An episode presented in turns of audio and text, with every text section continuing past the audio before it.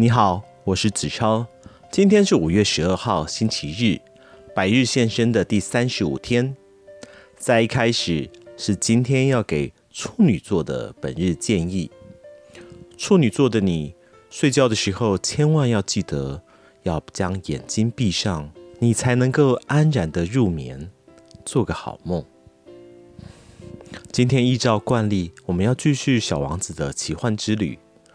今天要为您转述的是《小王子》的第十五章。第六颗星球有刚才那颗行星的十倍大，它的上面住了一位老先生，他在不断的编写很厚很厚的巨作。嘿，那边来了一个探险家。当他看见小王子的时候，大声叫了起来。小王子坐在桌子上面，喘了好大一口气。他已经旅行了好一阵子了。从哪里来的？老先生问。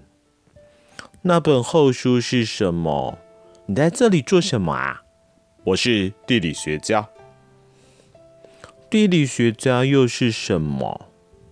地理学家就是一个懂得何处有海、有河流、有城市、有山脉和沙漠的科学家。这个很有趣，这下总算遇到一个真正有专业背景的人士了。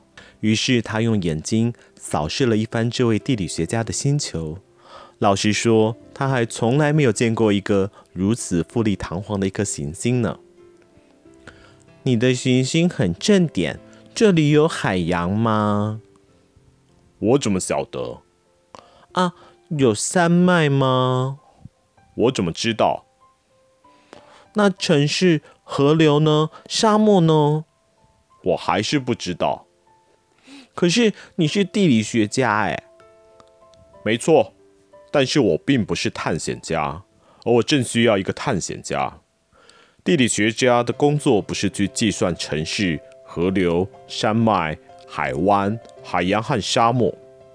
地理学家太重要了，不能够四处乱逛的。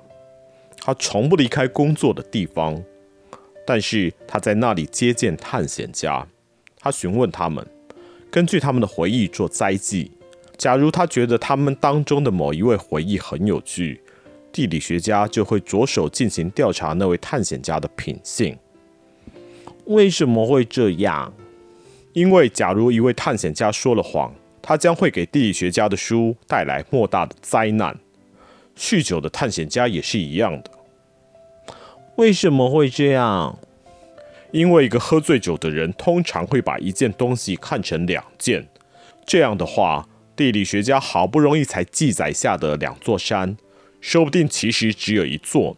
我认识一个人，他可能就是个最糟糕的探险家。有可能，所以当探险家的品性确定没有问题时，我们才会开始询问他的发现。你们会走去看吗？不是，这样太麻烦了。我们要求探险家提供证据，比方说，假如他发现的是一座大山，我们就会要求他带来一些大块的石块。地理学家突然很受感动地说：“而你，你是从远方来的吧？你八成是个探险家。来，就为我描述一下你的星球吧。”只见那位地理学家翻开了他的日记本，开始削铅笔。首先，他将探险家的描述用铅笔记下来，然后等到探险家提供他的证据之后，他才会用墨水将其记下来。开始吧。哦，我住的那也没什么新鲜的，小小的。我有三座火山，两座活的，一座死的。但谁晓得他会不会有天又喷起火来？对，谁晓得呢？我还有一朵花，我们不记载花的事。为什么不？花是我们那里最美的一种东西了耶。因为花是种朝生暮死的玩意儿。什么叫做朝生暮死呢？你要知道，地理书是所有书籍当中最珍贵的一种，这些书从来不会过时。一座山很少会变更它的位置，海洋也几乎不可能干枯掉。我们只写那些永恒的事物。可是火山死了都可以再活起来，什么叫做朝生暮死呢？不管火山是死的，是活的，对我们来说都是一样的。我们关心的是山，山是不会变的。可是什么叫做朝生暮死？小王子重复的问，在他一生中打破砂锅问到底，一向是他的本色。要问就要问到底。他的意思就是，他随时有消失的危险。我的花随时都有消失的危险吗？你现在才知道，我的花是朝生暮死的，而且它只不过采用四根刺猬的芒刺来抵抗这个世界，我却把他孤单单的留在家里，自己一走了之。小王子第一次感到懊悔。但他随即重新鼓起了勇气。那你建议我到哪里去拜访好呢？地球，他的口碑还不错。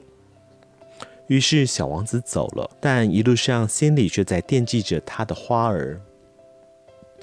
好啦，今天的故事又到了尾声。那么明天的百日现身，我们明天见。